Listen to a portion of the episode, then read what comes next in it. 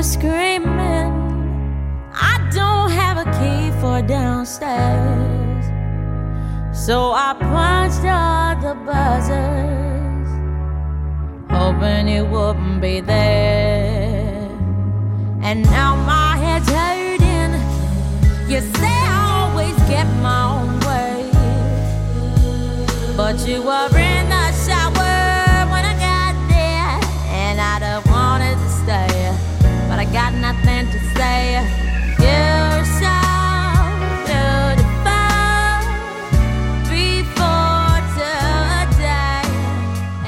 Vitoria, Cronopios y Famas, la música del siglo XX.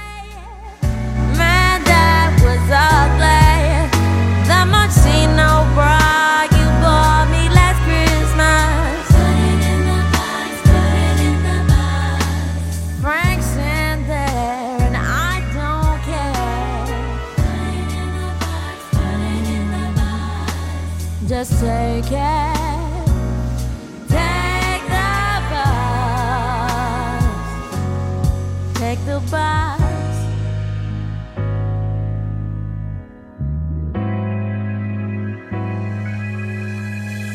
I came home this evening and nothing felt like how it should be. I feel like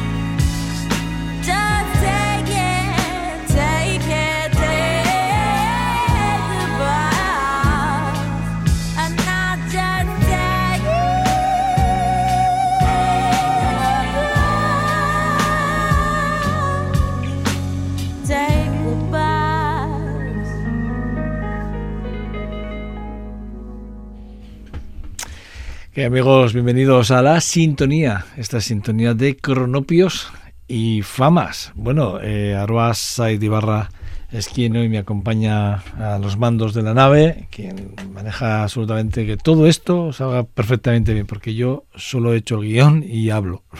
Todo lo demás es responsabilidad solo exclusivamente de Aroa Said Ibarra, quien nos habla Joseba Cabezas. Bueno, eh, Amy Winhouse. Amy Winhouse, quien fuera, digamos, mesera de uno de los clubs de, en- ahí en Londres de- del, del Cobden Club, eh, quien fuera además peluquera, trabajó como peluquera durante muchos años y luego también estuvo, creo que un tiempo, durante un tiempo trabajando en el Worldwide Tapes, que es una de las tiendas de músicas conocidas también de Londres. Bueno, pues eso, hasta que un tal eh, Salam Raimi la descubrió cantando en un club y dijo, chica, tienes un talento increíble.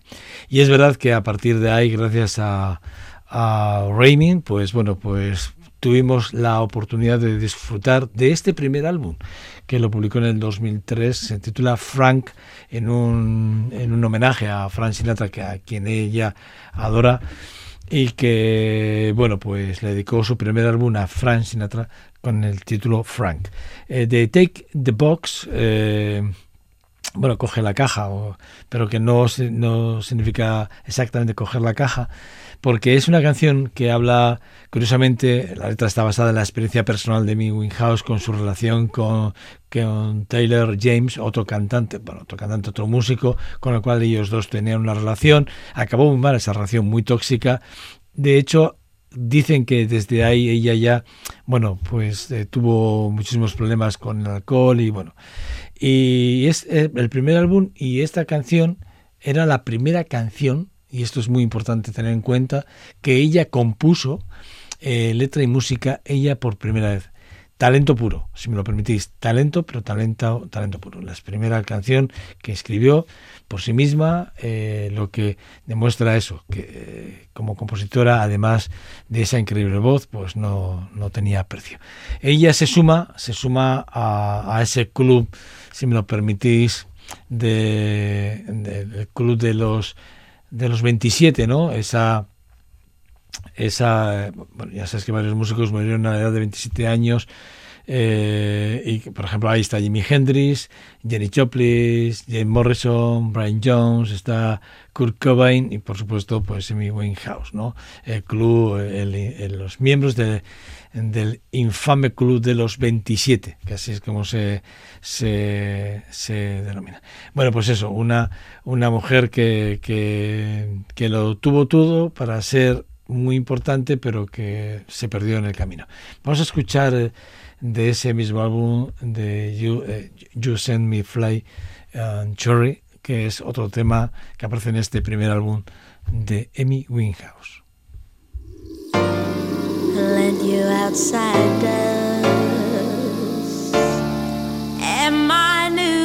do Why you were thinking didn't have a clue. Tough to sort fire with your voice in my head. So then I bribed you downstairs with a Marlboro red. And Now I feel so small discovering you knew how much more torture would you have put me through. You probably saw me laughing at all your jokes, or how I did not mind when you stole all my smokes, yeah. And although my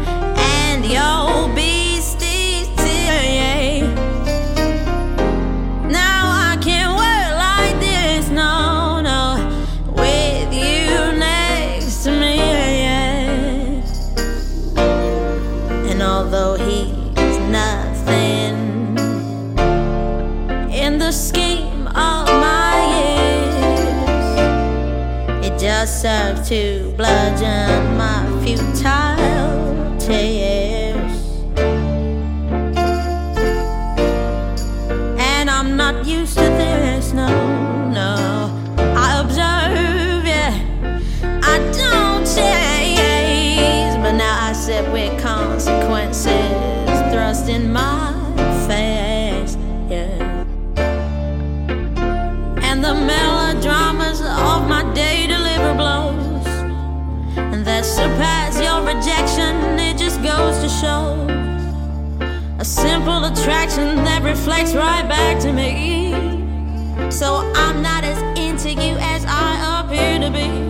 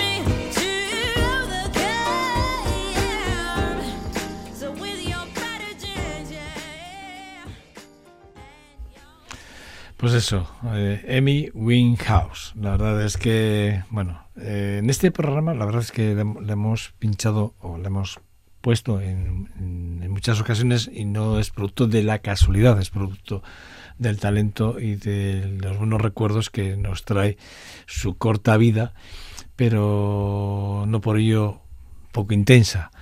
Y la verdad es que, repito, he, repasado un poco por dónde, de dónde venía, porque a veces parece que los artistas nacen y son artistas. No, no. Ella se dedicó a otras muchas cosas antes de ser cantante. No lo pasó nada bien. Os aconsejo, es una de las biografías que probablemente más me han impresionado por algunos, algunos pasajes duros que ella narraba en momentos muy delicados eh, narran su gente, la gente que la rodeaba, amigos, familias, amigos, músicos con los que, que, incluso tuvieron que decidir no tocar con ella porque lo pasaban mal viéndole a ella eh, en algunos momentos, pero que es la vida, la vida que si uno no retoma rápidamente con el amor y el cariño de, de la gente que te quiere, pues bueno, pues puede acabar abocada a un final trágico como es el, el caso de, de, mi Winghouse. Y luego en, esto del artisteo, de la música en general, hay que tener mucho cuidado de quién te rodeas, ¿no? No, no siempre hay gente buena detrás de los artistas y eso es un tema que también hay que tenerlo en cuenta. The Mother Love, os voy a hablar del legendario músico británico David Bowie, que publica en el 83 de, de, de Les Dance y es donde aparece este tema que a mí tanto me, me, me, me alegra escuchar porque me, me, gusta. Es una canción que presenta un sonido súper rockero, eh, un ritmo muy pegadizo, con unos coros también súper pegadizos, que se convirtió en uno de los grandes éxitos comerciales de, de la historia de, de David Bowie. Para mí, sin lugar a, sin lugar a dudas, ¿eh? Uno de los compositores que, se convirtió en una de esas figuras más influyentes y reconocidas dentro de la música del siglo XX y seguirá siendo en el siglo XXI y en el XXII y en el XXIII. Bueno, Bowie, eh, que experimentó con diferentes géneros musicales y estilos, desde el rock hasta el pop, pasando por el jazz, la, la parte electrónica también, porque tiene una parte, momentos muy electrónicas, bueno, que reinventó o se, reinventó eh, continuamente el, en cada uno de los álbumes, y bueno, pues que curiosamente, que curiosamente también fue actor quien apareció en, en, el reino de los Goblins, ¿os acordáis? En la película del, laberinto junto a Jimmy Herson y que también aparece la, eh, como inventor en, en, en, Nikola Tesla en la película del truco final, ¿no? Eh, Christopher Nolan, ¿os acordáis? Bueno, pues ahí aparece también.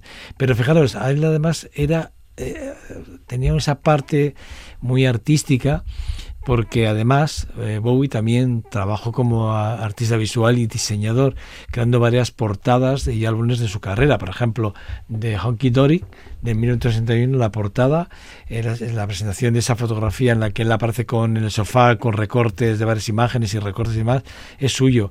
Eh, de, de eh, Stardust del 72, eh, la icónica imagen del rayo en la cara, esa también, ese rayo rojo y azul pintado en los rostros, también es suya. de Aladdin Shane del 73, la portada también, que bueno, pues la imagen icónica del rostro pintado con la bandera británica la mitad y la mitad con una estrella, también es suya. Son portadas suyas, diseñadas y pintadas por él. De Diamond Dogs de 1974 es otra de esas portadas en la que él también, eh, como, como con un perro humanoide, bueno, diseñada también, eh, también ahí, por cierto, ahí en esa, en esa portada, eh, ahí también está Gay Pellert, otro diseñador muy importante, muy un tío que muy influyente dentro del diseño. Bueno, y luego Herolds, ¿no? La portada del álbum que presenta la fotografía de Bowie con junto con el guitarrista Robert Flip en el balcón de Berlín, ¿no? Bueno, eh, la, visita al muro de, de, muro de Berlín, detrás de ellos, eh, esa portada también es, es, de él. Bueno, y así un largo decir. Bueno, David Bowie, que sin ir más lejos, sigue siendo uno de los más grandes.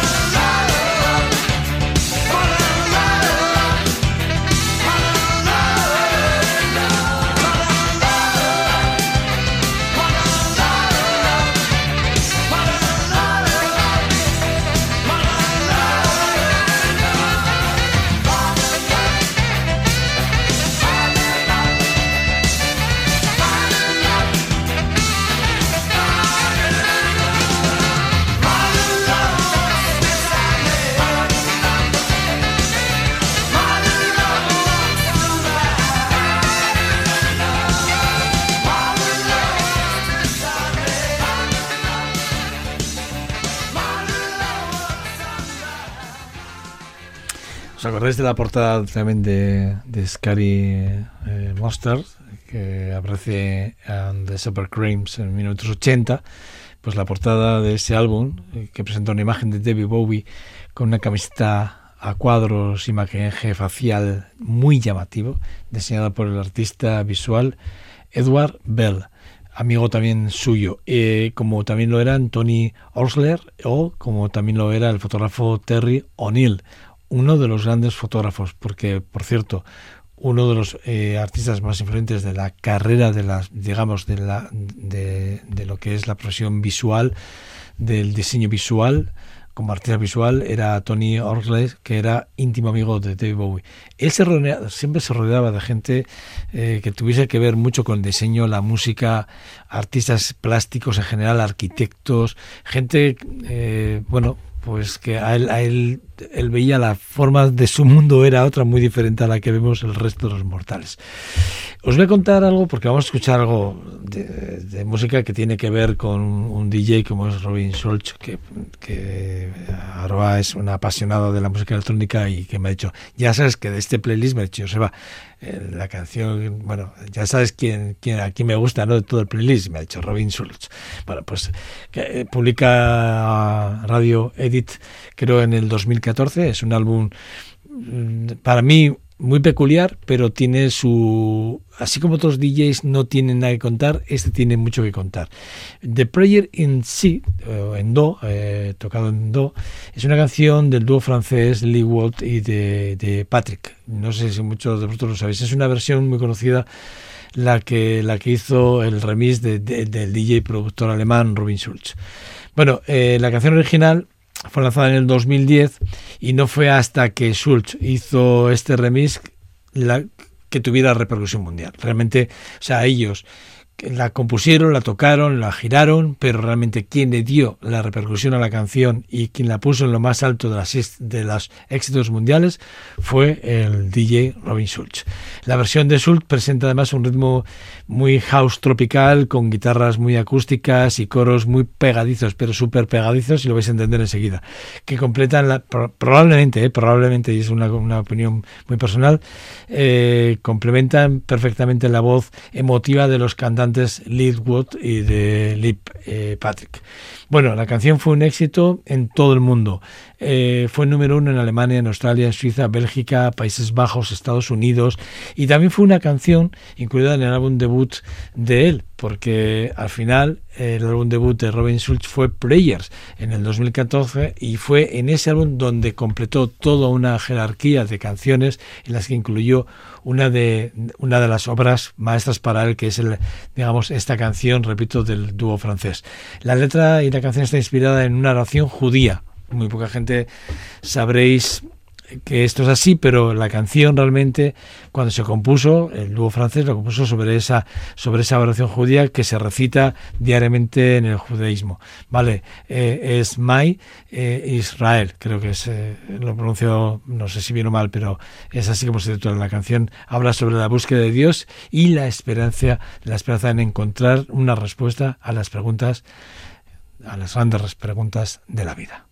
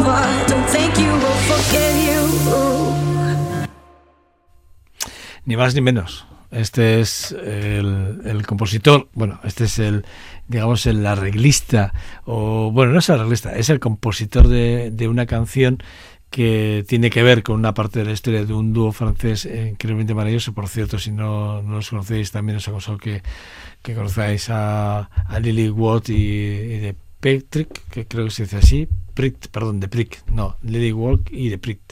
Bueno, es una canción que aparece en el primer álbum de Robin Schulz, eh, Player 2014, que por cierto, y lo que está, le está contando Aroa, que entre otras cosas es curioso porque Sus ha revelado en más, de una ocasión que no le gustan ni las fiestas y que prefiere pasar más tiempo con el tiempo libre que tiene con su mujer, su familia y sus amigos más cercanos. De hecho, él cuando si puede viajar a los conciertos, da concierto, se lleva a su familia y si no, fue, si no puede, tiene su propio avión privado que le permite volver a casa lo más rápidamente posible. Y luego una de las cosas que también llama la atención de, de él es que es, un fan del fútbol incondicional y de hecho en el 2019 eh, fue el patrocinador principal del Borussia Dortmund. En la camiseta aparecía su logo y no sé si su nombre, pero sí que su logo. Y bueno, pues eso, fue patrocinador oficial del equipo con su logotipo que aparecía en todas las camisetas del equipo de 2019. Un, vamos, un pirado del fútbol. ¿Eh? donde nos haya. Bueno, eh, voy a hablaros de un disco que se publica en el 78, voy a hablaros de los Rolling Stones, un disco del 78, de una canción que tiene un riff muy distintivo eh, de guitarra y la voz seductora de, de Jagger en, que es esa canción de, The Best of Border, que aparece en el, en el disco, repito, de Simon Girl 1978. Durante la grabación, y esto no, no por no meternos en camisas de once varas y no extendernos mucho, durante la grabación de, de los Stones estaba la verdad estaban pasando un mal momento difícil, momento debido a problemas legales y personales de algunos de los miembros de la banda. Legales por muchos motivos, ¿eh? por cuestiones de portadas, algunas cosas que tal, y, miembros porque algunos miembros también tenían sus problemas peculiares con la justicia. Sin embargo, la canción The Best of the Burden fue escrita justo en un momento de paz y tranquilidad y la escribió Mick Jagger estando de vacaciones en Jamaica, ahí intentando desconectar. En cuanto a la gira de los Rolling Stones de aquel año, que realizaron una gira mundial eh, en el 78 para promocionar el álbum de Seven Girl, eh, en la que tocaron The Bears Borden en vivo, bueno, pues la gira fue una de las más exitosas de la banda, pero también estuvo marcada por una serie de, de controversias que incluyeron problemas con la seguridad y la cancelación de algunos conciertos y la detención de Keith Jarrett eh, de Keith Richard, perdón, eh, en Canadá por posesión de drogas. Eso que fue una noticia súper súper conocidísima. Bueno, a pesar de las dificultades y la gira, la canción de, de Best of the Border, bueno, pues se convirtió en uno de los grandes hitos de, para mí de la historia del rock y los Rolling Stones.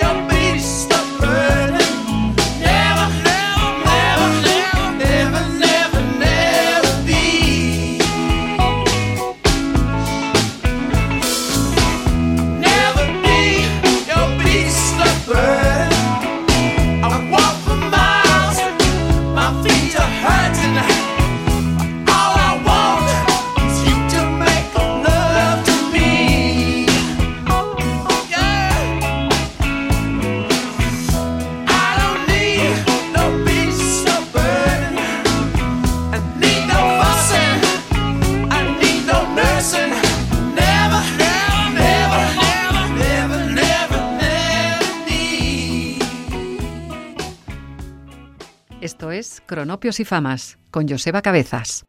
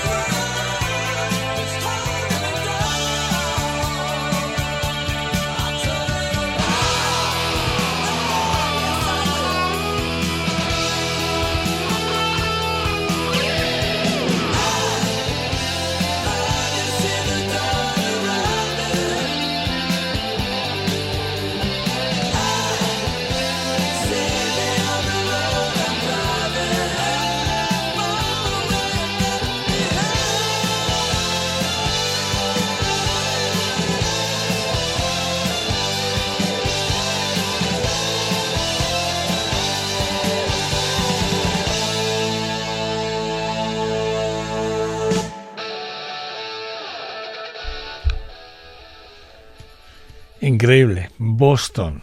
Boston, 1976 es cuando la banda sale, eh, digamos, se da a conocer. Eh, han vendido álbumes eh, a lo largo de, todo este tiempo, más de 25 millones de copias vendidas en todo el mundo. Tom Schultz, por ejemplo, es el líder de la banda, además de ingeniero de sonido, quien diseñara todos y cada una de las partes de las grabaciones y el sonido tan peculiar de, Boston, además de ser conocidos como, bueno, por su sonido rockero clásico, Boston también fue uno de los primeros en incorporar la tecnología digital a las producciones musicales, utilizando samplers eh, y sintetizadores varios, ¿no? Eh, ¿Qué os voy a decir de, de Don't Look Back? Que Look Back, perdón, que es una canción que para mí, bueno, publicada en el 78, eh, una canción que, que habla ¿no? de, no, no, no, mirar para atrás, ¿no? Eh, no mirar hacia atrás, eh, hacia el pasado, ¿no? que habla sobre mirar hacia adelante, coger la vida y disfrutarla. Bueno, una canción que de las cuales yo he disfrutado toda mi vida, sinceramente. Bueno, Boston, volver a recuperar a Boston, que lo hemos hecho más de una ocasión y, algún día incluso deberíamos de hacer un monográfico solo de Boston, pero así como de otras bandas. Pero bueno, por, por, contaros alguna, alguna cuestión que, por cierto, Brad Dilp es eh, quien junto con Tom Schultz montan la banda eh, desde el 70 hasta el 75, bueno, que ahí estuvieron los dos en esas dos décadas. Bueno, maravilloso.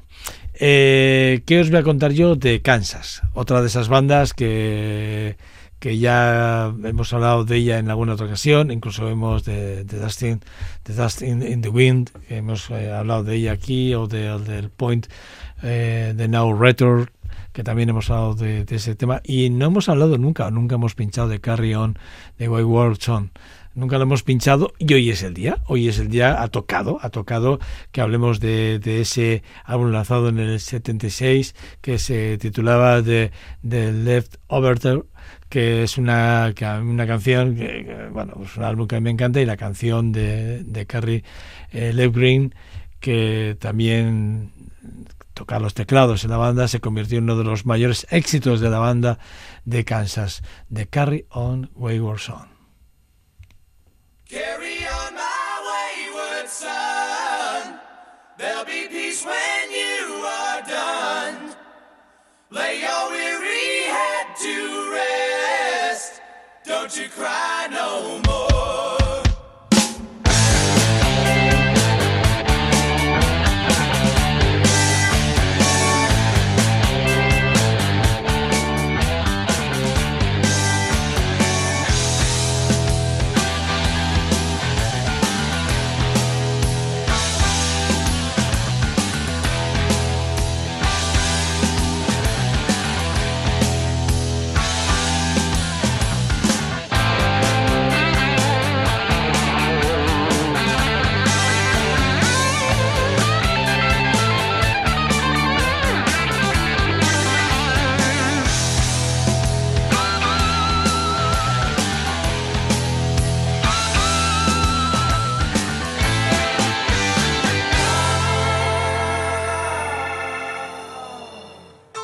Once I rose above the noise and confusion just to get a glimpse beyond this illusion.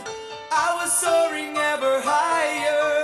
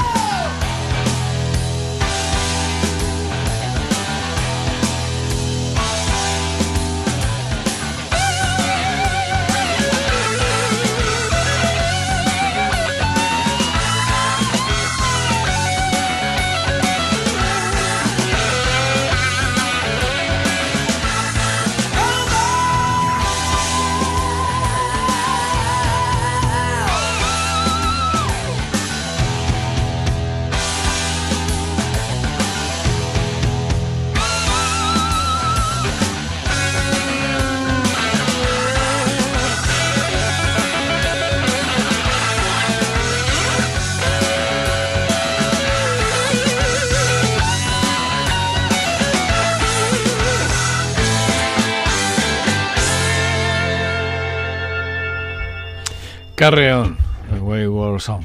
En 1976, eh, Kansas, eh, Kerry eh, Leo Green eh, a los teclados y, y bueno, eh, bueno, a la canción que fue escrita por, la, por, por, el guitarrista, perdón, no teclados.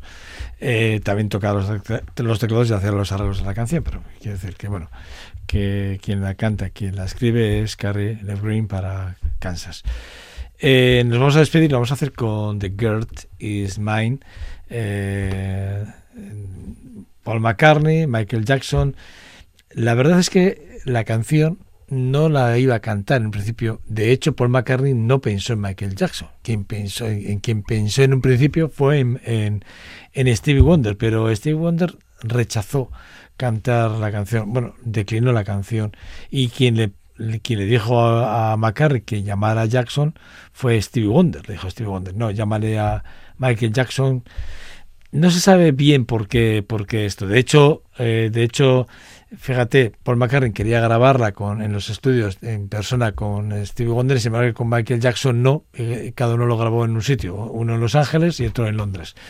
Eh, lo que sí que es verdad eh, que intentando saber por qué Stevie Wonder rechazó colaborar con McCartney, no he encontrado nada que, que me diera que me orientara en ese, que me orientara en ese sentido, pero sí que es verdad que la teoría para mí que coge peso es que Ebony and the Every fue una canción que cantó con Stevie Wonder y que probablemente él no quisiera volver a aparecer en un dueto con Paul McCartney. Es la sensación, la, sensación que me da y que pronto después, después del éxito que ya tuvo, perdón, la canción, pues yo creo que en cualquier caso, bueno, pues yo creo que él no quería volver a reeditar nada con, con Paul McCartney. Repito, es alguna cosa a la, que, a la que llego yo. Y bueno, pues poco más os voy a contar. Deciros que el vídeo se grabó en el 82, que aparece, por cierto, Linda McCartney en ese vídeo y que tanto Michael Jackson como Paul McCartney se disputan el amor de Linda McCartney en ese vídeo y que la canción es todo referente. Sin más, que Aroa Saiz de Barra ha estado en el control técnico y quien nos habla es Joseba Cabezas, que esto ha sido Cronopios y Famas, una semana más. Esperemos que hayáis disfrutado del programa. Sed buenos y nos escuchamos en breve. Chao, aur.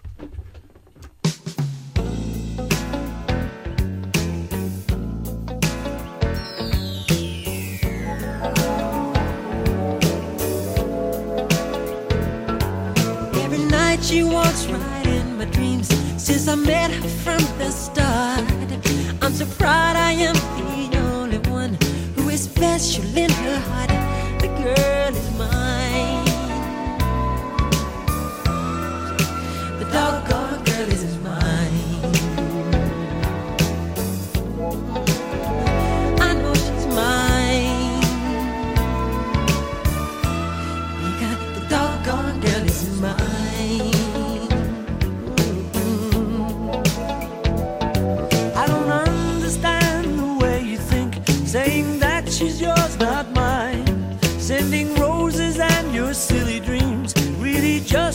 Waste of time because she's mine.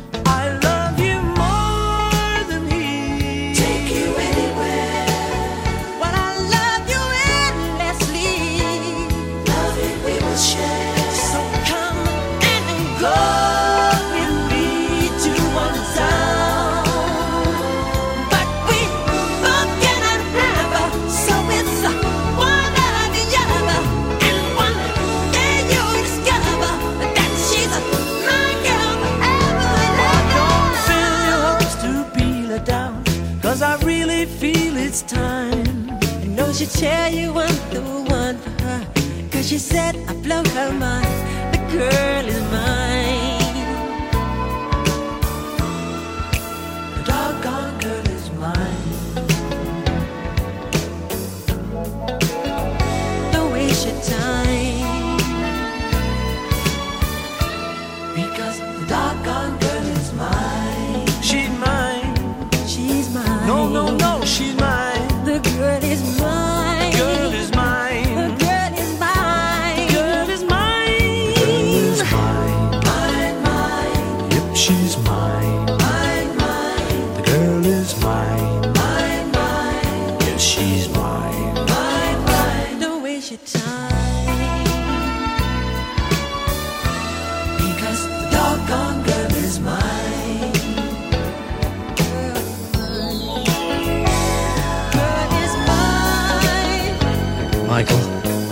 Not going to fight about this, okay? Paul, I think I told you. I'm a lover, not a fighter. I've heard it all before, Michael. She told me that I'm her forever lover, you know, don't you remember? Well, after loving me, uh. she said she couldn't love another. Is that what she said? Yeah, she said it. You keep dreaming. I don't believe